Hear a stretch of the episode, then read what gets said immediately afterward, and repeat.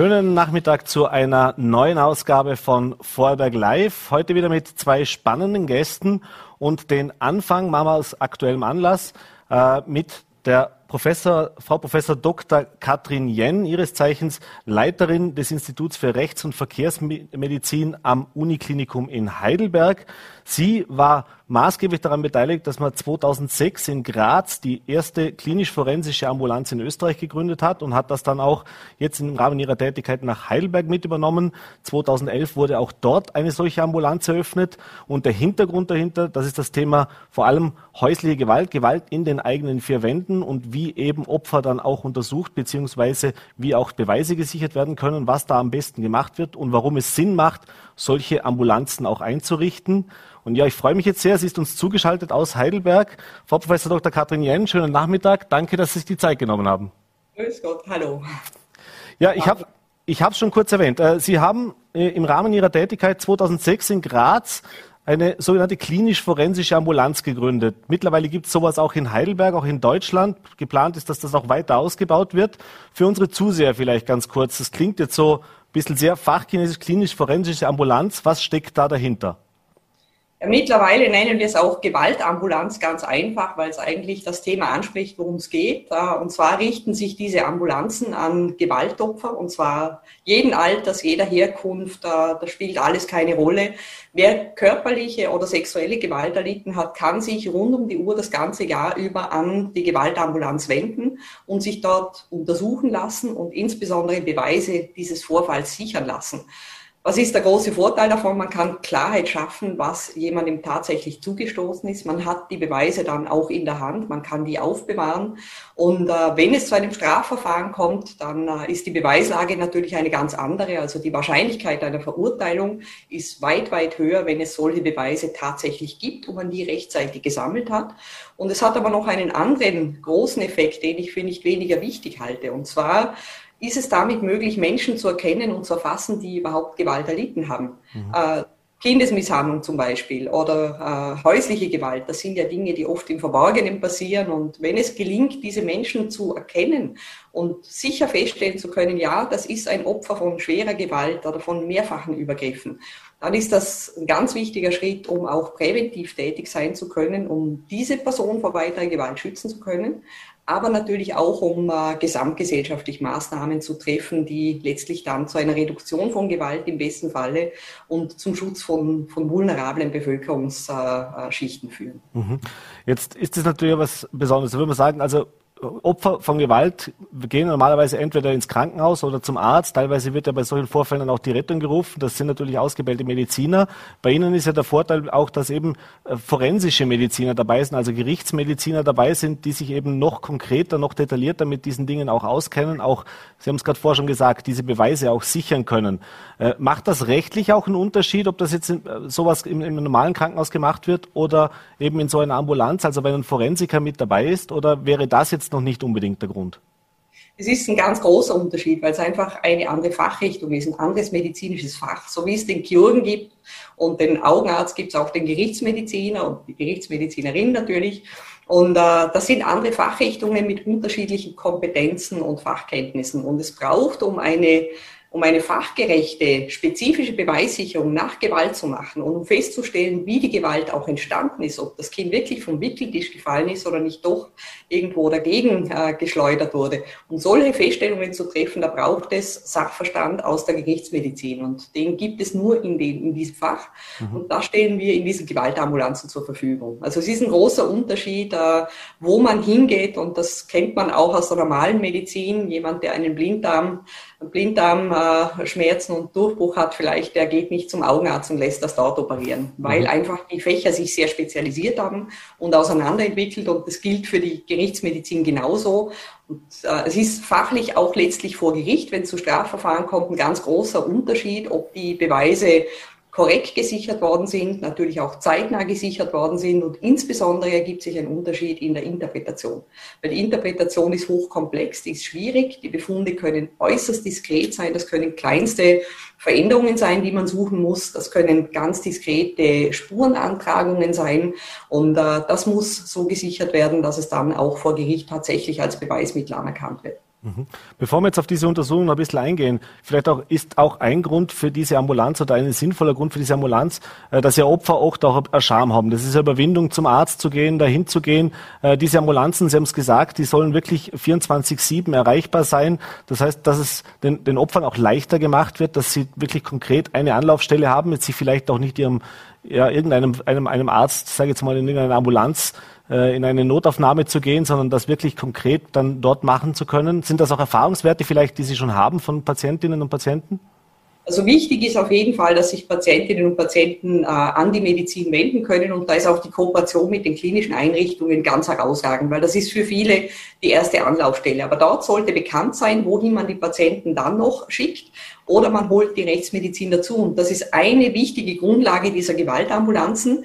Die müssen bestimmte Voraussetzungen erfüllen, damit es funktioniert. Eine haben Sie jetzt schon genannt, das ist die 24-Stunden-Erreichbarkeit, die essentiell ist, weil Gewalt passiert natürlich nicht nur von 9 to 5 am Tag, sondern das kommt oft am Abend, an den Wochenenden vor, zu Unzeiten. Und ähm, äh, meine Mitarbeiterinnen und Mitarbeiter rücken oft in der Nacht aus und eben auch an den Wochenenden, weil gerade dort die Vorfälle sich ereignen. Mhm. Also die Erreichbarkeit ist ganz essentiell. Was auch wichtig ist, ist, dass diese Einrichtungen mobil sind. Das heißt, dass man an verschiedenen Orten untersuchen kann. Wir fahren sehr häufig in die Klinik zum Beispiel. Wir fahren in die lokalen Krankenhäuser. Wir fahren aber auch auf Polizeistationen oder in Haftanstalten, weil wir auch tatverdächtige Personen mit untersuchen. Auch da ist es wichtig, mit einem neutralen Blick auf das Geschehen hinzugehen, zu untersuchen und sowohl belastendes Material zu sichern, aber auch entlastendes Material. Das kann genauso wichtig sein. Man möchte einfach versuchen, Klarheit zu schaffen und herauszufinden, was tatsächlich stimmt. Dann ist noch ein dritter Punkt ganz entscheidend bei Gewaltambulanzen, und zwar, dass sie niederschwellig verfügbar sind. Mhm. Wir nennen sie in Deutschland zurzeit verfahrensunabhängig, dass man nicht anzeigen muss, wo man eine solche gerichtsmedizinische Untersuchung bekommen kann. Äh, die Anzeige ist eine hohe Hemmschwelle. Das hindert viele Opfer daran, äh, überhaupt zu solchen Untersuchungen zu kommen, weil sie Angst haben, dass man die Polizei informiert über ihren Kopf hinweg, dass man äh, Anzeigen tätigt und dass sie dann das Ganze nicht mehr steuern können. Gerade häusliche Gewalt, sexuelle Gewalt, Kindesmissbrauch, äh, Kindesmisshandlung, das passiert im Verborgenen und äh, da sind dann große Ängste damit verbunden, weil es einfach das eigene soziale Umfeld im Kern mit betrifft. Und äh, Deshalb muss es verfahrensunabhängig sein. Allerdings muss ich einschränkend dazu sagen, dass es in Österreich Anzeigepflichten gibt, die ich mhm. für ganz hervorragend halte. Das haben wir in Deutschland nicht in derselben Form, würde ich mir immer wünschen und sage immer das Beispiel Österreich, weil gerade bei Kindesmisshandlung da denke ich, muss einfach die Gesellschaft auch reagieren. Da muss auch angezeigt werden, wenn dementsprechende Befunde da sind, die so einen Vorfall auch belegen. Mhm. Jetzt äh, gehen durch die Medien äh, deutlich mehr gefühlte Meldungen von Gewalttaten gegen Frauen, auch äh, Gewalttaten gegen Kinder natürlich. Äh, jetzt gibt es in Österreich meines Wissens eben diese Ambulanz in Graz, in Deutschland, wie gesagt, in Heidelberg, wobei da Sie eben daran arbeiten, dass es viele neue Standorte mehrere neue Standorte auch gibt. Äh, warum gibt es sowas dann nicht flächendeckend, wenn das doch tatsächlich, gerade was die Verfahren dann auch anbelangt, äh, solche, so viele Vorteile bietet? Ja, es hat sich in den letzten Jahren sehr, sehr viel entwickelt. Also es äh, hat sich viel getan. In Deutschland gibt es auch ein neues Gesetz, das äh, jetzt sogar einen Anspruch für Patienten geschaffen hat, dass sie sich nach Gewalt ähm, untersuchen lassen können und eine Beweissicherung bekommen. Da, da, hat sich enorm viel auch in der Politik getan. Auch Österreich hat die Istanbul-Konvention, die sogenannte, unterzeichnet und ratifiziert und die sieht vor, dass man äh, konkrete politische Aktivitäten auch gegen Gewalt an Frauen richtet sich primär daran äh, unternimmt. Das heißt, hier ist auch von äh, Seiten der Politik ein gewisser Druck da und äh, ich erlebe es jetzt in Baden-Württemberg auch so ein großer Wille da etwas zu ändern. Und äh, man merkt, dass sich hier viel tut. Wir haben jetzt den Auftrag bekommen, in Stuttgart eine Gewaltambulanz zu errichten. Von Heidelberg aus in Ulm und Freiburg sind gerade neue Einrichtungen entstanden. Also man versucht, die Flächenversorgung hinzubekommen.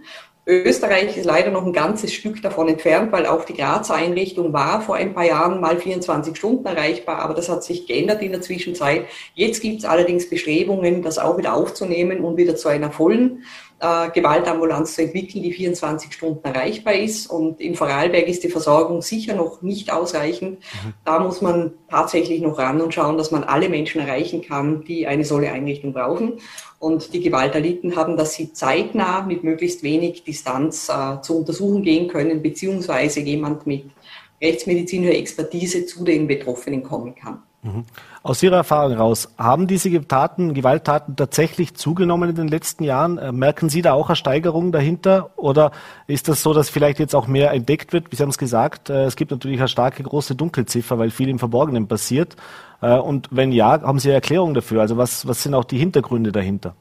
Ja, also wir haben jetzt Untersuchungszahlen, wir haben die letzten Jahre ständig zugenommen. Wir untersuchen derzeit für den Raum Nordbaden, das ist Heidelberg, Mannheim, Karlsruhe gehört dazu zum Beispiel, äh, über 500 Menschen pro Jahr nach Gewalt. Da sind Kinder dabei bis hin zu ganz alten Personen und Frauen, Männer natürlich, alle, jede Herkunft. Und äh, das ist, äh, ist äh, sehr viel für, diese, für diesen Einzugsbereich. Allerdings habe ich den Eindruck, wir erreichen noch bei weitem nicht alle mhm. Betroffenen, weil einfach diese Möglichkeit noch zu wenig bekannt ist bei den Betroffenen selbst, aber auch zum Beispiel bei den behandelnden Ärztinnen und Ärzten. Ähm, die Untersuchungszahlen nehmen zu. Auch Corona hat Auswirkungen gehabt. Das hat man jetzt auch aus den neuesten Statistiken entnehmen können. Es hat die häusliche Gewalt zugenommen. Es hat die Kindesmisshandlung zugenommen, äh, Kinderpornografie. Gut, das äh, kann man mit Untersuchungen jetzt nicht viel dazu beitragen zur Klärung, aber die, der gesamte Bereich Kindesmisshandlung ist schon deutlich angestiegen und äh, das sind natürlich kritische Zahlen. Ich gehe davon aus, dass es nicht unbedingt mehr Gewalt gibt, aber dass die Menschen sich mehr melden, dass sie bessere Möglichkeiten haben, sich zu melden und dass es einfacher geworden ist, äh, sich dazu zu äußern und auch Anlaufstellen zu finden. Und das ist sehr positiv. Ich gehe aber auf der anderen Seite auch davon aus, dass die Dunkelziffer immer noch enorm hoch ist. Also dass es immer noch äh, riesige Zahlen gibt, gerade im häuslichen Bereich und im Bereich Kindesmisshandlung, sexualisierte Gewalt da kommen wir an die Betroffenen immer noch nicht heran. Gerade ein Kind kann sich ja überhaupt nicht selber melden, kann ja keine Schritte selbst unternehmen. Da muss das Umfeld sorgsam und wachsam sein. Und auch bei alten Menschen gilt eigentlich dasselbe. Wenn da nicht die Angehörigen oder die Pflegenden aufmerksam sind und merken, dass jemand auffällig blaue Flecke hat oder Verletzungen hat, die man sich nicht erklären kann, dann, dann passiert da nichts, dann hilft niemand diesen Betroffenen. Also mhm. es ist eine Aufgabe eigentlich jedes einzelnen Menschen und auch der gesamten Gesellschaft, darauf zu achten, auf sein Umfeld zu achten und dann, wenn man äh, Zeichen von Gewalt feststellt, aber auch tätig zu werden, die Personen direkt anzusprechen, Hilfe anzubieten und eben auch zu schauen, dass dann äh, beispielsweise eine solche gerichtsmedizinische Untersuchung, wo sie auch immer verfügbar ist, stattfinden kann. Mhm. Ich weiß, es ist nicht Ihr Fachgebiet, die, Justiz, aber äh, nach Ihrer Einschätzung, auch nach Ihren Erfahrungen. Wir haben jetzt heute einen Fall bei uns auch auf der Seite gehabt aus Vorarlberg, äh, wo eine Dame über, lange Zeit auch von ihrem Partner misshandelt worden ist, also wo es wirklich massiv Übergriffe gegeben hat. Das kam dann auch vor Gericht. Äh, das Urteil waren dann drei Jahre auf Bewährung. Äh, hat bei der Dame natürlich jetzt äh, für Empörung gesorgt, auch bei ihrer Anwältin und äh, auch bei unseren Usern. Äh, jetzt ist die Frage, wie viele von diesen Fällen, die Sie da auch beurteilen, so mal über den Daumen gepeilt, kommt es denn da tatsächlich, bei wie vielen kommt es dann tatsächlich zu Anklagen und auch Verurteilungen? Ist das in Deutschland, äh, hat sich da was getan in den letzten Jahren auch, dass das schärfer bestraft wird? Also es ist jedenfalls etwas, was wir beobachten, wenn Beweise erhoben worden sind und da sind, dann kommt es auch viel eher zu einer Verurteilung. Das liegt in der Natur der Sache, weil wenn Aussage gegen Aussage steht und das ist ja so, wenn keine objektiven Beweise vorliegen, dann kommt es in der Regel nicht zu Verurteilungen. Und äh, das ist ein Problem gewesen. Es gibt beispielsweise bei der sexuellen Gewalt immer noch sehr geringe Verurteilungszahlen. Ich habe jetzt keine konkreten Zahlen dabei, mhm. aber die sind immer noch sehr, sehr niedrig und auch bei häuslicher Gewalt. Aber teilweise liegt das auch daran, dass Anzeigen wieder zurückgezogen werden, dass die Opfer selbst dann doch nicht mehr tätig werden wollen. Also da gibt es einen ganz äh, breiten Hintergrund aus, aus vielen Gründen und Motivationen, die mitspielen, warum es nicht dazu kommt. Mhm. Äh, dreieinhalb Jahre auf Bewährung finde ich jetzt an sich für jemanden, der das zum ersten Mal vielleicht getan hat, das weiß ich nicht, ich kenne die Hintergründe nicht, schon recht äh, ähm, äh, keine, keine geringe, ähm, äh, kein geringes Urteil, das da herausgekommen ist. Aber wie gesagt, insgesamt ist es sicher so, dass die, die Zahlen an Verurteilungen noch viel zu niedrig sind.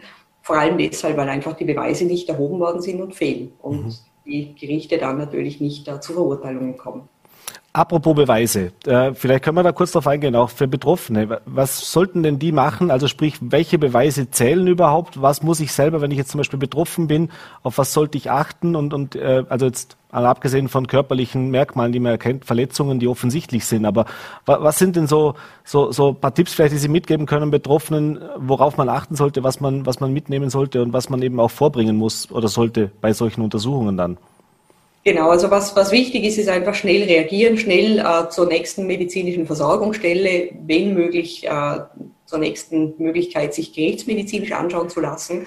Was man bedenken muss, es geht oft um sehr flüchtige Befunde, die schnell weg sind. Befunde können sehr schnell heilen. Es sind oft nur kleine, diskrete Verletzungen, ganz kleine blaue Flecken zum Beispiel. Äh, oder es sind auch Spuren, die flüchtig sind. Wenn jemand zum Beispiel K.O.-Tropfen in ein Getränk bekommt, die sind im Blut gerade mal acht Stunden nachweisbar, die meisten. Im Urin vielleicht bis zu zwölf Stunden, aber das sind extrem kurze Fenster, weil jemand ist ja, ist ja nicht bei Bewusstsein, wenn er sowas bekommt. Und bis man dann aufwacht, bis man wieder ausreichend bei sich ist, bis man merkt, da war was komisch, ist die Zeit schon fast abgelaufen. Und da ist wichtig, so schnell wie möglich sich Blut abnehmen zu lassen und das sichern zu lassen. Alles, was mal sichergestellt ist, das kann nachher verwendet werden und da hat man dann Zeit, seine Entscheidungen zu treffen, deshalb möglichst schnell sichern auch bei den Verletzungen. Es ist auch ganz hilfreich, wenn man zum Beispiel selber Fotos macht davon. Auch das äh, sehen wir immer häufiger, dass, äh, dass Betroffene selbst Fotos von den Verletzungen und Befunden machen.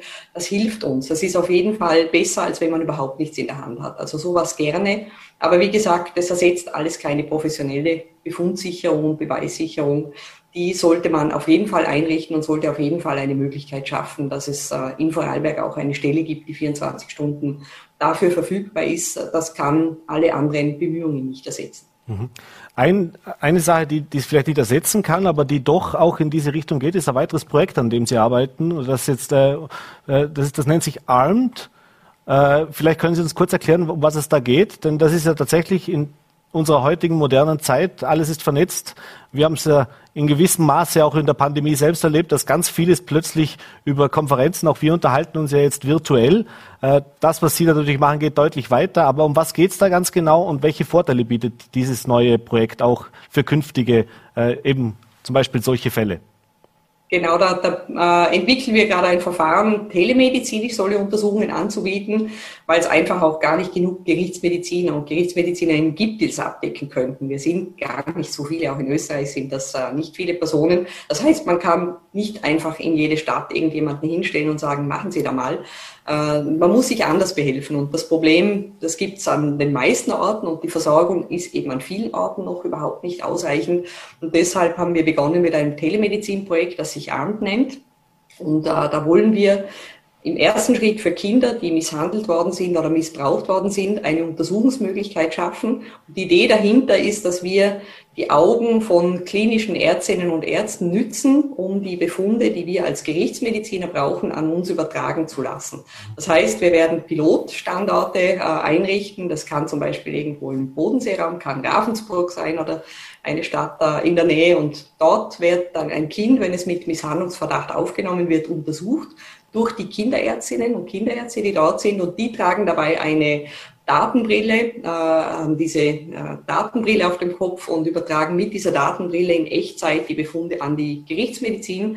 Und dort sitzt dann zum Beispiel ich hinterm Rechner oder meine Mitarbeiterinnen und Mitarbeiter und wir können mitschauen, wir können das in Echtzeit verfolgen und direkte Diagnose stellen, die gerichtsmedizinische Interpretation vornehmen. Und das mhm. ist ganz entscheidend, damit man eben diese Sicherheit, diese sicheren Aussagen bekommt und diese Klarheit bekommt, ob ein Kind misshandelt worden ist oder nicht und welche Art von Misshandlung vorliegt, wie schwer das Ganze war zum Beispiel. Und natürlich auch, welche Schritte jetzt aus unserer Sicht empfohlen werden. Das Ganze wird mit Augmented Reality unterstützt, also wir nutzen modernste Verfahren, um auch die Ärzte vor Ort dann anzuleiten, dass dort einfach auch sichergestellt werden kann, dass die Untersuchungen vollständig sind und den aktuellen rechtsmedizinischen Standards entsprechen. Mhm. Und das lässt sich natürlich, wenn man in die Zukunft denkt, wir gehen nächstes Jahr in die Pilotphase für ein Jahr und wenn die abgeschlossen ist, kann man natürlich Telemedizin grundsätzlich weltweit einrichten. Da sind ja heute, wie wir jetzt eben gerade auch diskutieren, äh, die Möglichkeiten sehr offen und da kann man äh, im Prinzip ausbauen auf andere Standorte und natürlich auch für andere Themen. Das heißt, wir wollen auch andere Gewaltformen künftig mit Unterstützung der Telemedizin untersuchen können. Mhm. Wir müssen gleich schon zum Abschluss kommen. Die Zeit ist schon fast rum. Aber eine Frage natürlich noch jetzt äh, Opfer. Wenn, wenn ich selbst Opfer von so Gewalt geworden bin oder mein Kind oder, oder ich kenne jemanden, der so Opfer geworden ist. Jetzt wissen wir, so eine Gewaltambulanz gibt Vorarlberg gibt es leider nicht. Sie müssen jetzt natürlich auch keine Adresse hier in Vorarlberg nennen. Aber was wäre denn Ihre Empfehlung für ein Opfer? Was soll man denn machen als erstes? Die Polizei rufen? Äh, zum Arzt gehen? Was ist der, was ist, ein, was ist der, ein Ablauf, wo Sie sagen, äh, ja, bitte gehen auf jeden Fall, aber zu wem? Also Polizei ist natürlich immer gut, wenn es wirklich erhebliche Vorfälle waren. Wenn jemand gewürgt wird oder ein Kind misshandelt wird und dergleichen, ist Polizei auf jeden Fall eine sinnvolle Ansprechstelle, weil man sich dort einfach auskennt mit Gewalt und auch entsprechende Weichen stellen kann. Dann gibt es auch in Vorarlberg natürlich Beratungsstellen. Äh, es gibt äh, Möglichkeiten, Schutz zu suchen. Es gibt äh, Frauenhäuser und dergleichen. Ich kenne die, die Einrichtungen jetzt nicht im Detail, wie sie derzeit gerade aussehen, weil ich schon ein paar Jahre jetzt weg bin im Moment, aber sich an solche Stellen richten, die sich mit Gewalt auskennen, ist auf jeden Fall sinnvoll. Auch die Medizin kann ich da ansprechen, ins nächste Krankenhaus gehen und äh, dort sich untersuchen lassen, anschauen lassen. Und wenn es äh, tatsächlich Fragestellungen sind, zuständig für Vorarlberg ist die Innsbrucker Gerichtsmedizin. Mhm. Äh, die Ärztinnen und Ärzte in den Krankenhäusern können dort auch nachfragen, können auch schauen, ob jemand vielleicht auch mal kommen kann. Das findet, äh, denke ich, gelegentlich statt. Und dann gibt es natürlich auch die Möglichkeit, beispielsweise uns zu kontaktieren in Heidelberg. Wir haben keine Gebietsbeschränkung in dem Sinn, sehen. Also man kann auch uns mal Fotos schicken und sagen, bitte schaut mal drauf. Man kann äh, ähm, Aufträge schicken. Man kann heute mit, mit diesen äh, Telemöglichkeiten, die wir alle haben mit den Handys, doch einiges auch tun aus der Ferne. Also nicht scheuen, einfach auch Kontakt aufzunehmen und nachzufragen, wenn es irgendwo Bedarf gibt. Frau Professor Dr. Henn, ein spannendes Projekt, äh, spannende Dinge, die Sie uns erzählen und da viel, weiterhin viel Kraft, viel Erfolg auch äh, mit der Umsetzung. Ich glaube, äh, es wird viel darüber gesprochen, dass mehr gegen Gewalt getan werden muss, gerade im häuslichen Bereich. Das haben wir jetzt ein praktisches Beispiel, was zumindest, wenn es dann schon so weit gekommen ist, wenn es eigentlich mehr oder weniger die, Prä die Prävention nicht mehr greift, aber zumindest, dass es im Nachhinein eine gute Aufarbeitung gibt, dass das sicher ist und dass es auch zu einer Verurteilung der Täter kommt. Sicher äh, sehr, sehr erfolgreich, erfolgversprechende zukünftige Lösung. Ich hoffe, vielleicht haben auch die Verantwortlichen hier im Land zugehört und haben jetzt Geschmack daran gefunden. Sie haben es gesagt, äh, ich glaube, da gibt es sicher noch Verbesserungsbedarf auch in Österreich, was das anbelangt. Ich bedanke ja. mich. Ich bedanke mich für die Zeit. Liebe Grüße und einen schönen Abend. Und ein schöner Gruß, Islande. Wiedersehen. Wiedersehen. So, und von Gewalttaten geht es jetzt über zum Klima. Ja, der Juni war, heute ist jetzt ein bisschen angenehmer, aber der Juni war bis jetzt schon wieder einer der Monate, an denen man sich fragen muss, wird es der heißeste aller Zeiten? Zumindest gefühlt waren die letzten äh, zwei Wochen sehr, sehr warm, äh, nicht nur für uns hier im Büro. Ich glaube, ganz Vorberg hat ein bisschen geächtzt. Äh, das sind alles Anzeichen, sagen die einen, des Klimawandels. Äh, und diese Stimmen, vor allem aus der Wissenschaft, schlagen schon länger Alarm und warnen davor, dass wir etwas ändern müssen. Die Politik ist auf diesen Zug natürlich auch schon lange mit aufgesprungen, hat sich dazu bekannt, dass man was tun muss. Ein großes Schlagwort ist das Thema Klimaneutralität die soll erreicht werden. Da gibt es verschiedenste äh, Bestrebungen und äh, da gibt es auch verschiedenste Zahlen. Äh, soll es bis 2030 passieren, bis 2040, wie Österreich das gerne machen möchte oder auch noch später? Das sind die einen Fragen, die es zu klären gilt. Aber wir wollen natürlich den Blick auf Vorarlberg werfen. Ich freue mich jetzt sehr auf meinen zweiten Gast, Christoph Drechsel, der Obmann des Vereins Klima vor, hat mit seinen Mitstreitern äh, erstmalig eine Studie gemacht, wie es denn überhaupt mit dem CO2-Ausstoß in Vorarlberg aussieht, äh, wie gut wir denn dastehen und ja, wie wir auch die nächsten Jahre oder was wir die nächsten Jahre machen müssen, um diese Ziele tatsächlich zu erreichen. Und ja, Herzlichen, äh, herzlich willkommen im Studio. Danke, dass Sie sich die Zeit genommen haben. Vielen Dank für die Einladung. Fangen wir doch gleich mal damit an. Sie haben erstmals, wie gesagt, diese Zahlen gab es vorher noch nicht, äh, diese Zahlen erhoben, wie viel CO2 wir tatsächlich ausstoßen. Jetzt Vorarlberg hören wir immer so ein bisschen das subre Ländle. Wir haben viel Wasserkraft, Photovoltaik. Da wird doch einiges getan in den letzten, in den letzten Jahren. Aber wie klimafreundlich ist denn Vorarlberg heute tatsächlich? Naja, da gibt es zwei Dinge jetzt anzuschauen, zwei Zahlen im Grunde. Erstens mal, wie stehen wir im mitteleuropäischen Raum da, im mitteleuropäischen Vergleich? Da kann man sagen, recht gut, weil wir sehr viel Wasserkraft haben. Äh, man kann aber auch die Zahl anschauen, die im äh, Landesenergiebericht verankert wird. Und da muss man jetzt auf die Bewertungs- oder Berechnungsmethode genau schauen, denn in diesem Bericht ist, wie im Übrigen in allen anderen äh, Ländern und Regionen auch, äh, äh da sind nur die Emissionen enthalten, die innerhalb der Landesgrenzen Grenzen verursacht werden. Mhm. Und das ist eine ziemlich grobe Unschärfe, die, das ist schwierig damit äh, umzugehen, das muss man sagen. Und es ist viel leichter, nur diese Emissionen wirklich zu erfassen. Aber es kommt eine sehr grobe Unschärfe heraus, denn wir wissen, im mitteleuropäischen Durchschnitt liegt die äh, Pro-Kopf-Quote CO2 äh, Tonnen CO2 pro Personenjahr in etwa bei 12. Mhm. Ja, das ist die Zahl. Wir hier in Vorarlberg entnehmen dem Energiebericht eine Gesamtemission von 1,5 Millionen Tonnen. Auf die 400.000 Einwohner bezogen sind das dann 3,75 Tonnen. Mhm. Also das ist viel, viel weniger, als der europäische Durchschnitt uns äh, sagt. Und das liegt dann daran, dass eben diese äh, Emissionen, die wir außerhalb der Landesgrenzen verursachen, nicht mit berücksichtigt sind. Der reale Wert oder der abgeschätzte Wert, das kann man ja nie so ganz genau sagen, aber den Wert, den wir ermittelt haben, der liegt mit knapp neun Tonnen besser als der mitteleuropäische Durchschnitt, weil wir eben vor allem viel Wasserkraft haben, das sind wir privilegiert, aber natürlich mehr als doppelt so hoch als das, was innerhalb der Landesgrenzen emittiert wird. Mhm. Wie muss ich das verstehen, außerhalb der Landesgrenzen? Das heißt Energie, die wir zum Beispiel nach Vorarlberg hereinholen oder auch was Betriebe über verschiedenste äh, Dependancen oder verschiedenste Niederlassungen produzieren oder wie kommt das, diese Differenz zustande? Das sind verschiedene Dinge. Das einfachste äh, ist der Flugverkehr. Mhm. Wir alle oder viele von uns fliegen geschäftlich, privat, was immer. Äh, aber wir haben keinen Flughafen und deswegen sind die Emissionen auch nicht im Landesenergiebericht enthalten. Das ist das Einfachste.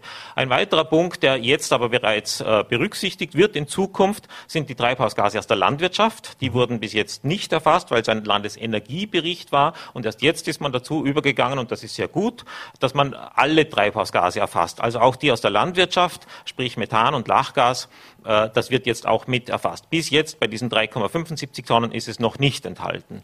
Dann geht es weiter mit dem, wir nennen, das, wir nennen das induzierten Verkehr. Wir äh, transportieren ja sehr viele Güter hierher, wir importieren und äh, das, der, der Güterverkehr äh, findet nur zu einem sehr kleinen Teil auf den Vorarlberger Straßen statt. Äh, der größere Teil findet außerhalb der Landesgrenzen statt, auch beispielsweise die Schiffsfracht, die einen relativ großen Einfluss hat. Wir importieren auch natürlich aus Übersee. Äh, das ist ein wesentlicher Anteil. Dann gibt es einen relativ kleinen Teil noch, äh, der in Form von elektrischer Energie irgendwo anders verursacht, nämlich wir streamen jetzt gerade, äh, der, äh, der Verbrauch der, des Internets und der mhm. Serverfarmen, die ja nicht in Vorarlberg stehen. Also auch das verursachen wir mit. Äh, und dann gibt's noch so etwas wie eine Emissionshandelsbilanz. Wir exportieren Güter, wir importieren Güter, aber unsere Güter sind, weil wir eben Wasserkraft haben und äh, eine sehr grüne Energie haben, äh, mit einem viel kleineren CO2-Rucksack äh, belastet als das, was wir importieren. Abgesehen davon haben wir keine Schwerindustrie, keine Stahlindustrie, Grundstoffe. Das wird alles nicht hier produziert, aber dennoch importiert. Mhm. Also all das, das muss man fairerweise auch dazu rechnen. Mhm. Das heißt, äh, wir sind besser wie die EU, äh, der EU-Durchschnitt, aber deutlich höher wie das Land uns glauben lassen will, wenn man jetzt Ihren Zahlen glaubt. Äh, was wir, und es gibt natürlich diesen Plan bis, ich glaube, 2040 in Österreich. Wie gesagt, Vorarlberg hat schon gesagt, es kann vielleicht ein bisschen länger dauern. Also Sie, haben, Sie reden von 2050, äh, was Vorarlberg ausgegeben hat.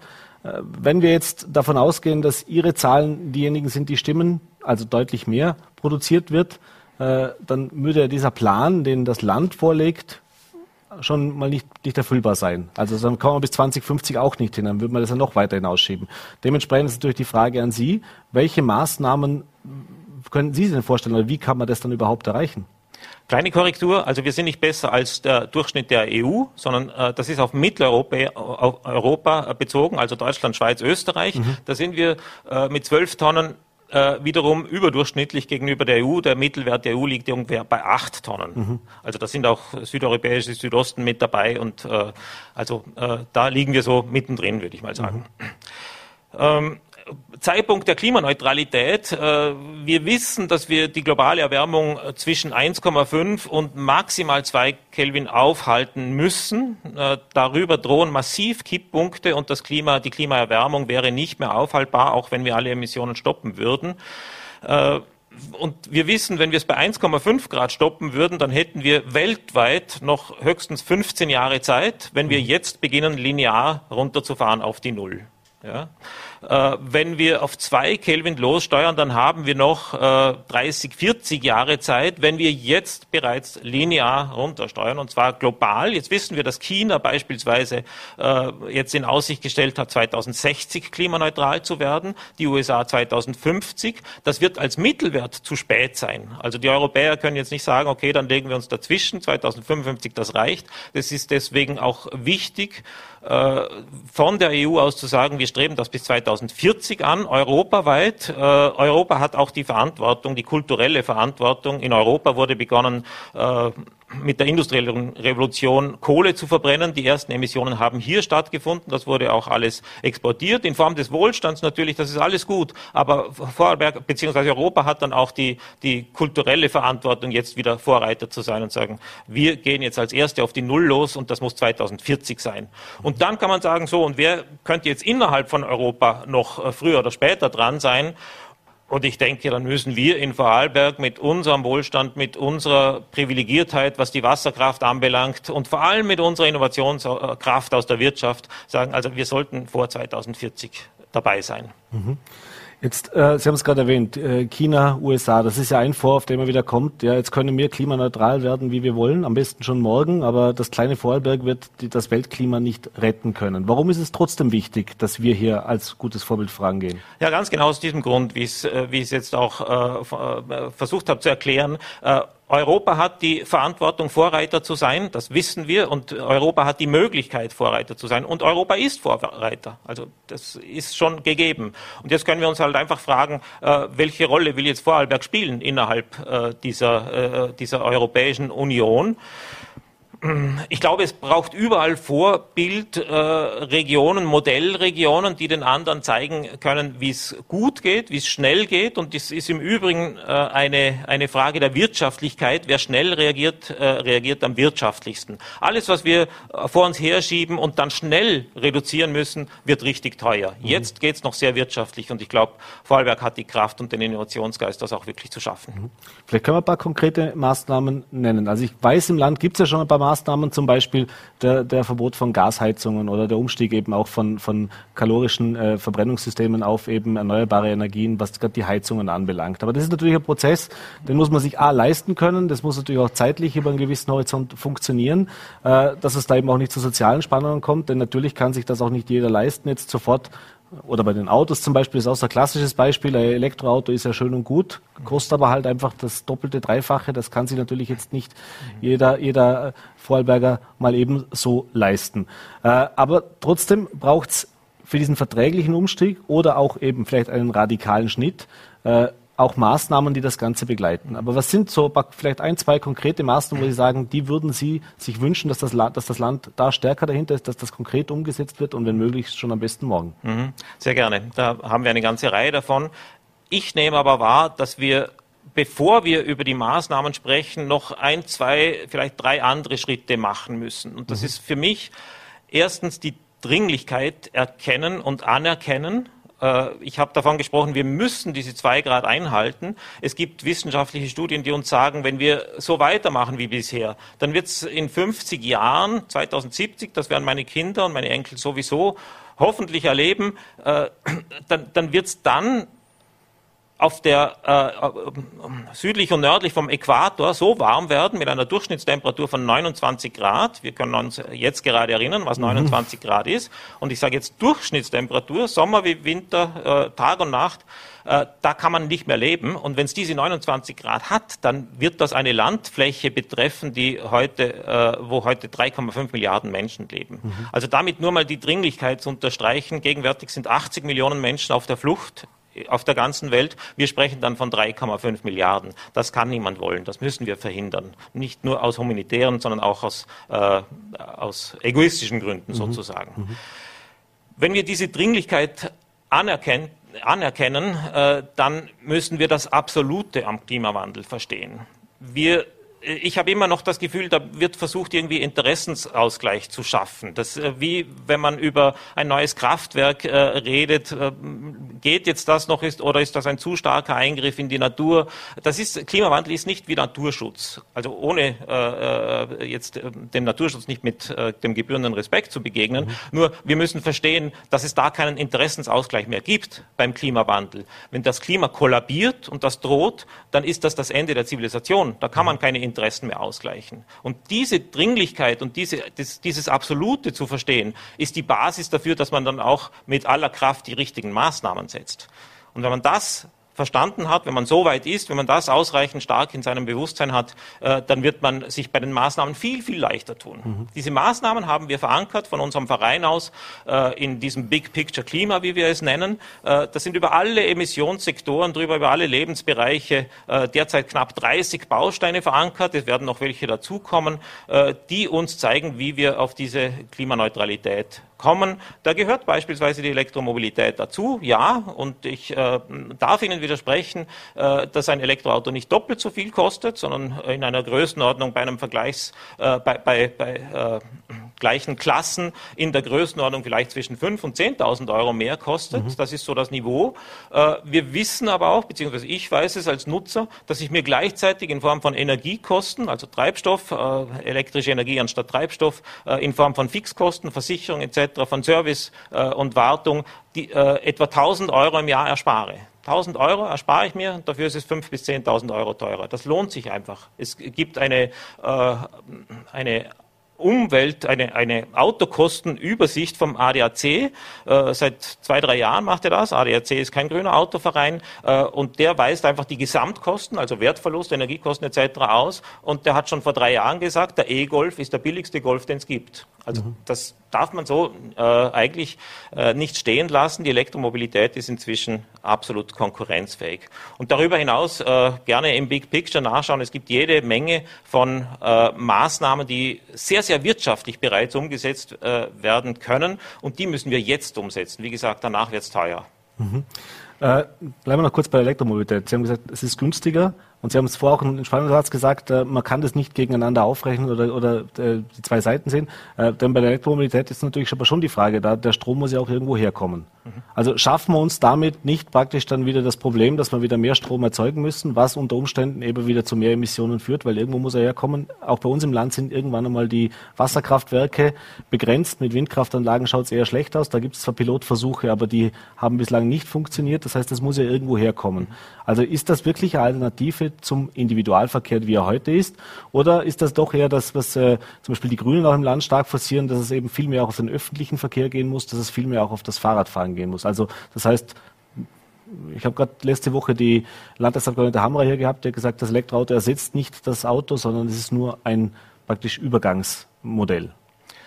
So würde ich es nicht formulieren, aber zwei Antworten auf diese Frage. Erstens, wenn wir einen Verbrennungsmotor einfach durch den Elektromotor ersetzen, wenn wir das so machen äh, und den deutschen Strommix beziehen, nicht den sehr grünen Vorarlberger, mhm. den deutschen Strommix, also das, das entspricht auch etwa dem europäischen, dann reduzieren wir die Emissionen bereits um 60 Prozent. Das hat damit zu tun, dass der Elektromotor mit 90 Prozent Wirkungsgrad arbeitet und der Verbrennungsmotor mit 30. Mhm. Also das ist ein Faktor 3 dazwischen. Und der Strom äh, kommt nicht nur aus Braunkohlekraftwerken, sondern auch aus vielen anderen. Also der Strommix sorgt dafür, dass wir bereits um 60 Prozent weniger Emissionen emittieren. In Vorarlberg emittieren wir 90 Prozent weniger, weil wir so äh, grünen Strom haben. Parallel dazu werden die Erneuerbaren massiv ausgebaut in ganz Europa und auch hier, Photovoltaik mal drei ist jetzt das, äh, die Devise beispielsweise. Und äh, es kann nur in die Richtung gehen, dass wir ein, äh, überall, wo wir elektrische Energie einsetzen können, das ist in der Regel, äh, wenn es geht, das effizienteste, dass wir das dann eben auch erneuerbar abdecken. Also natürlich äh, mit der Elektromobilität müssen auch Erneuerbare mit ausgebaut werden. Aber selbst wenn wir es nicht täten, hätten wir immer noch einen deutlichen Emissions äh, Rückgang allein durch diese Technologie. Und ja, es ist richtig, wir werden es nicht schaffen, einfach alle 1,4 Milliarden Autos auf dieser Welt durch Elektromotoren und vor allem Batterien zu ersetzen. Da kommt dann auch die Rohstoffproblematik mhm. mit rein. Äh, wir werden auch in vielen, vielerorts ein anderes, ein äh, sanfteres Verkehrssystem brauchen. Das kennen wir, die, die Strategien, die werden auch im Land sehr gut bedient. Ausbau Radwegenetz, aktiver Verkehr, öffentlicher Verkehr, da geht mehr, da kann man mehr tun. Man muss diese, äh, diese nicht autogebundenen Verkehrsarten äh, deutlich unterstützen. Man muss aber wahrscheinlich den Autoverkehr auch äh, etwas erschweren, indem man mehr 30er-Zonen einführt, Fahrradstraßen, Parkplatzbewirtschaftung, all diese Dinge, die gehören, gehören auch mit dazu. Und dann äh, muss man sagen, okay, vermeiden, was geht, verlagern, was geht und das, was übrig bleibt, da ist dann sicher das Elektroauto das Richtige. Mhm. Diese Diskussion, noch ein Satz dazu, muss man auch äh, sehr stark differenzieren nach dem, wo wir uns gerade befinden. Vorarlberg ist so ein Mischgebiet. Wenn man die Diskussion in Wien führt, muss man sagen, da braucht niemand ein Auto. Mhm. Wenn man die Diskussion aber in Hollerbrunn führt, dann werden wir dem nicht erklären können, du sollst jetzt dann auf dein Auto verzichten und äh, alles, alles mit dem Fahrrad und mit ja. den Öffis machen. Also das Elektroauto ist sehr wohl eine Lösung. Im urbanen Bereich braucht es ganz wenig, im ländlichen Bereichen, zumin äh, Bereichen zumindest jetzt deutlich mehr. Mhm. Jetzt haben Sie vorher natürlich schon drastischen Appell auch gerichtet da, aber natürlich bei den Vorarlbergerinnen und Vorarlbergern und nicht nur in Vorarlberg, das ist ja überall so, äh, äh schrillen immer so die Alarmglocken. Eben, es wird einem alles verboten, es wird alles teurer, es wird alles weggenommen. Äh, das muss man sich, wie gesagt, auch bis zu einem gewissen Punkt leisten, also finanziell leisten können, jetzt weniger generationsübergreifend oder was können wir uns leisten, um eine Zukunft zu haben, aber eben in diesem Moment jetzt aktuell finanziell. Deswegen auch die Frage, wie radikal muss denn dieser Umstieg sein? Also Sie haben sehr warnende Worte gehabt. Das heißt, wir haben ja nicht jahrelang jetzt Zeit, um da schleichen, sondern wenn es nach Ihnen geht, dann müsste man ja eigentlich morgen schon, also eigentlich gestern damit anfangen und morgen schon einen deutlichen Schritt weiter sein. Das heißt, wenn wir jetzt unsere Zuseher draußen, die jetzt vor den, äh, vor den Bildschirmen uns verfolgen äh, und sich jetzt fragen, ja, A, was kann ich jetzt konkret schnell machen und B, was kostet mich das, beziehungsweise was kann ich vielleicht machen, was mich eben nicht jetzt zwangsläufig gleich äh, viel Geld kostet oder wo ich überlegen muss, kann ich mir das überhaupt leisten, aber was kann ich tatsächlich machen?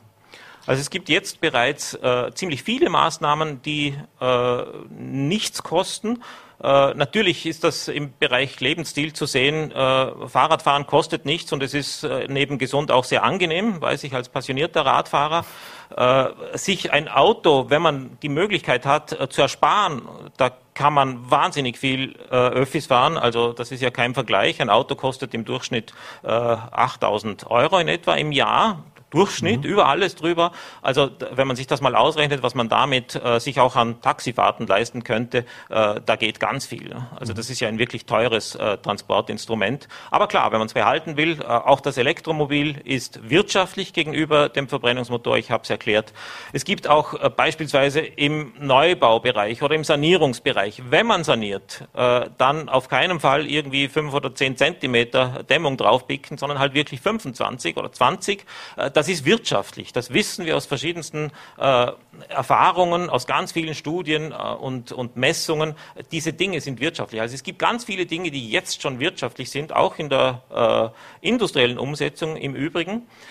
Äh, und es wird Dinge geben, die noch etwas brauchen, entweder für die technologische Entwicklung oder auch bis eine CO2-Steuer äh, für die entsprechende Lenkungsmaßnahme sorgt. Und bei der mhm. CO2-Steuer, die ja jetzt äh, laut diskutiert wird bundesweit, da äh, hat das Land wenig Handhabe, äh, ist es wiederum wichtig, äh, dass die tatsächlich auch sozial ausgewogen passiert. Das heißt, Ideal wäre aus meiner Sicht ein Modell, wo man CO2-Steuer einhebt und die Einnahmen pro Kopf wieder ausschüttet, sozusagen. Mhm. Dann ist es aufkommensneutral und wir haben eine massive Lenkungswirkung damit, weil wir wissen, dass äh, wohlhabende Menschen grundsätzlich auch mehr CO2 verursachen. Das mhm. kennt man, äh, ist auch nachvollziehbar. Also das wäre auf jeden Fall sozial absolut gerecht. Mhm. Und dann gibt es natürlich die Thema, das Thema Wirtschaft. Äh, gerade in der Wirtschaft ist natürlich, das ist nicht nur ein Vorarlberger Phänomen, das ist überall so, wenn es um äh, so Klimaschutzgeschichten geht, eben die CO2-Emissionen, da gibt es ja auch diesen, äh, diesen Handel mit den CO2-Zertifikaten, äh, was ja auch ein bisschen so ja, eine, eine halb halbideale Lösung, um es jetzt mal so zu nennen, äh, ist. Aber das ist natürlich immer der Vorwurf, der von der Wirtschaft kommt. Das, Sie haben es gesagt, es gibt natürlich verschiedene Interessen. Die Wirtschaft hat ein sehr lautes Interesse. Äh, und da ist das Erste, was immer kommt, natürlich, wir müssen ja auch wettbewerbsfähig bleiben. Wir sind ein, ein teures Produktionsland. Wenn wir jetzt da noch zig Maßnahmen dazu draufgedrückt bekommen und noch drauf schauen müssen, dass wir äh, noch klimaneutraler werden oder noch, noch grüner werden sozusagen in unserem, in unserem Produktionsprozess, dann sind wir natürlich nicht wettbewerbsfähig oder noch weniger wettbewerbsfähig mit Ländern, wo das vielleicht noch länger dauert, wo das nicht passiert. Äh, zum einen, was erwidern Sie denen? Und zum Zweiten natürlich auch, ist das auch ein Grund dafür, warum sich die Politik teilweise vielleicht ein bisschen schwer tut, auch solche Maßnahmen schneller umzusetzen? Also ich nehme die Vorarlberger Wirtschaft gar nicht so wahr. Äh, ich durfte im in meinem Brotberuf äh, im Auftrag der Wirtschaftskammer gerade eine Studie durchführen, äh, Wasserstoffanwendungen in der Vorarlberger Industrie, fünf Industrieunternehmen besucht und dort geschaut, wie könnte man äh, potenziell äh, mit Wasserstoff dort einen Beitrag zur Klimaneutralität leisten, habe in dem Zuge aber auch untersucht, welche Alternativen gibt es auch noch, hier schneller und vielleicht sogar noch wirtschaftlicher zur Klimaneutralität oder zur Emissionsreduktion zu gelangen. Da habe ich die Unternehmen extrem offen kennengelernt, habe gesagt, also alles, was irgendwie geht, alles, was wir irgendwie äh, stemmen können, das machen wir auch. Das ist uns ein Anliegen. Und zwar, äh, wir haben in Vorarlberg sehr viele Familienbetriebe, keine börsennotierten, nur ganz wenig. Mhm. Und die sagen, das ist mir ein persönliches Anliegen. Also da würde ich niemals sagen, die Vorarlberger Wirtschaft äh, lehnt das ab ich mache ganz andere Erfahrungen. Da geht sehr viel, da kann man viel machen. Wir müssen aber auch das Wissen hinaustragen und sagen, äh, was alles möglich ist. Und wir brauchen aber auch ein, ein klares politisches Bekenntnis, dass wir dort wirklich hinwollen. Und es gibt manche Unternehmer, und das sind gar nicht so wenige, die sagen, wir müssen das jetzt vorausnehmen, vorwegnehmen. Wir rechnen jetzt schon mit einem Schattenpreis äh, für CO2 von 100 oder 200 Euro. Wir rechnen das einfach mit ein, obwohl wir es noch nicht zahlen müssen. Aber wir rechnen es mit ein und dann treffen wir ganz andere Entscheidungen. Und wenn man so etwas macht, das halte ich für richtig visionär und da haben wir in Vorarlberg äh, einige äh, Wirtschaftstreibende, die genau so denken. Mhm. Das sind in dem Fall gute Beispiele. Gibt es in Vorarlberg Ihrer Erfahrung nach auch schlechte Beispiele? Wir wollen es natürlich nicht beim Namen nennen, aber was sind Bereiche, wo Sie sagen, wo, wo man jetzt vielleicht auch im Vergleich mit, mit, mit anderen Bundesländern oder mit anderen Ländern nicht so gut abschneiden oder wo noch wirklich der stärkste Nachholbedarf ist? Ähm, Bundesländervergleich äh, tue ich mir schwer und ich tue mir auch schwer, tatsächlich schwer, jetzt einzelne, äh, äh auch wenn ich es nennen wollte, äh, Namen zu nennen. Ich, ich glaube natürlich, es gibt auch Beispiele, wo Einzelinteressen vorherrschen, die sagen, ja, das will ich jetzt nicht, das äh, könnte mir schaden, da habe ich Nachteile durch. Und wir müssen schon auch zur Kenntnis nehmen, dass es äh, bei einem so starken äh, Wandel, gesellschaftlichen Wandel, auch zu Verlierern kommt. Die dürfen nur auf keinen Fall bei den finanziell benachteiligt liegen. Das geht gar nicht, weil sonst haben wir ein massives Problem. Dann werden wir die Akzeptanz niemals erreichen.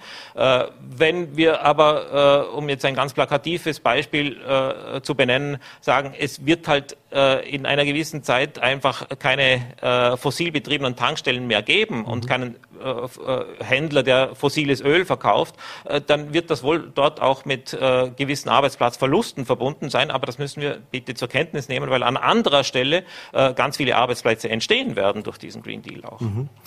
Wie gut ist das Ohr offen der Politik, gerade solchen Studien, wie Sie jetzt auch machen? Oder wie, wie gut ist auch der Austausch da? Weil man jetzt hört, dass sie doch auf relativ äh, deutlich höhere Zahlen kommen wie das Land in seinem offiziellen Bericht. Jetzt haben wir in Vorarlberg ja auch noch eine, eine schwarz-grüne Koalition, das heißt auch die Grünen mit in der, in der, Regierung, die sich das ja praktisch in die DNA auch mit hineingeschrieben haben, was Klimawandel und Umweltschutz mhm. anbelangt. Äh, Finden Sie da auch Gehör mit Ihren, mit Ihren, mit Ihren Warnungen, mit Ihren, mit Ihren Zahlen oder ist, könnte das noch besser werden? Ich hoffe einfach immer mehr. Also wir sind noch ein sehr junger Verein und wir äh, sehen uns nicht in einer Position der Macht. Das sind wir überhaupt nicht. Wir kommen aus der Zivilgesellschaft heraus. Äh, wir wollen auch weder Macht ausüben noch äh, Forderungen erheben. Äh, ich möchte in Dialog treten. Ich möchte mit Vorschlägen kommen. Ich möchte mit viel Fachwissen, mit vielen Fakten kommen und dann darüber diskutieren, was könnte jetzt der Vorarlberger Weg sein? Wie könnten wir den gemeinsam gehen? Also die Türen sind ganz sicher nicht verschlossen, aber es ist ja auch nicht so, dass man mich sofort anruft und sagt, ja, was sollen wir jetzt ganz genau machen? Gleich nach, der Weile Ja. Äh, eine letzte Frage noch, äh, oder beziehungsweise eine letzte Einschätzung vielleicht noch. Äh, ich habe vor ein paar Wochen eine Fernsehdiskussion verfolgt, da ging es um die Auswirkungen, was hat die Pandemie mit uns gemacht äh, und welche gesellschaftlichen Verwerfungen da auch aufgetreten sind. Und da war auch ein, ein, ein äh, Klimaforscher dabei, der gesagt hat, das, was wir jetzt in dieser Pandemie, in diesem Jahr Corona erlebt haben, ist nichts im Vergleich zu dem, was wir erleben werden, wenn jetzt diese ganzen Maßnahmen, um diesen Klimawandel aufzuhalten, erst kommen müssen. Denn wir haben ge gemerkt, wenn Einschränkungen kommen, die Menschen reagieren vielleicht anfangs mit ein bisschen Verständnis, aber sobald es in den persönlichen Bereich hineingeht, äh, dann wird das kritisch. Dann, dann äh, formiert sich Widerstand. Der ist jetzt Gott sei Dank, wir haben jetzt keinen Bürgerkrieg oder sowas, aber man merkt, es gibt eine klare Spaltung in der Gesellschaft. Fürchten Sie, dass wir auch in so etwas oder noch in eine schlimmere Form hineintreffen, was das Thema Klimawandel angeht? Und wenn ja oder auch wenn nein, was sind denn Maßnahmen, die man machen kann, um das eben trotzdem äh, wie soll ich sagen, zu verhindern oder möglichst gering zu halten? Ich fürchte es nicht und ich äh, sehe es nicht, wenn wir es richtig machen.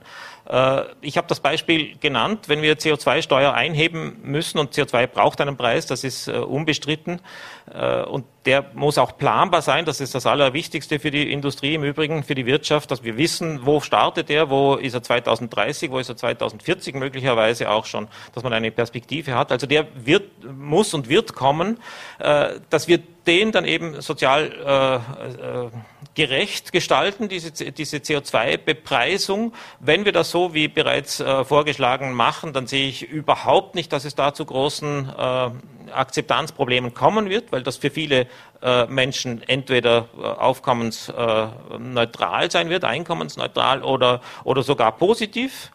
Äh, wir kennen ja diese Kurve der, des Wohlstands, also es gibt eine relativ breite Masse, äh, die äh, sich vieles, viele, viele Luxusdinge nicht leisten kann. Die werden eher profitieren davon, von dieser Umschichtung. Wir müssen das aber auch wirklich so gestalten.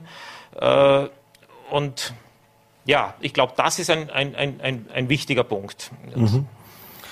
Ja, dann sage ich vielen Dank für den Besuch im Studio. Die Details bzw. auch diese Vorschläge kann man natürlich gerne bei Ihnen auch auf der Homepage Ihres Vereins, da sind Sie sehr ausführlich auch angeführt, äh, nachlesen. Äh, danke, dass Sie die Zeit genommen haben. Wir sind gespannt, wie es weitergeht und wie viel gehört tatsächlich auch von Seiten der Politik diese Studie jetzt vielleicht schon mal findet, dass das auch so ein bisschen ein, ein, ein Anfangspunkt ist, um hier näher in den Kontakt zu treten oder um hier tatsächlich auch vielleicht die eine oder andere Maßnahme vorstellen zu können. Danke nochmal und einen schönen Abend. Ich danke für die Einladung. Ja, meine Damen und Herren, und das war's mit der heutigen Ausgabe von Vorarlberg Live. Ich hoffe, es hat Ihnen gefallen. Wünsche Ihnen jetzt noch einen schönen Abend und wenn Sie mögen, natürlich gerne morgen wieder 17 Uhr auf Voller.d, VNRD und Lende TV. Machen Sie es gut.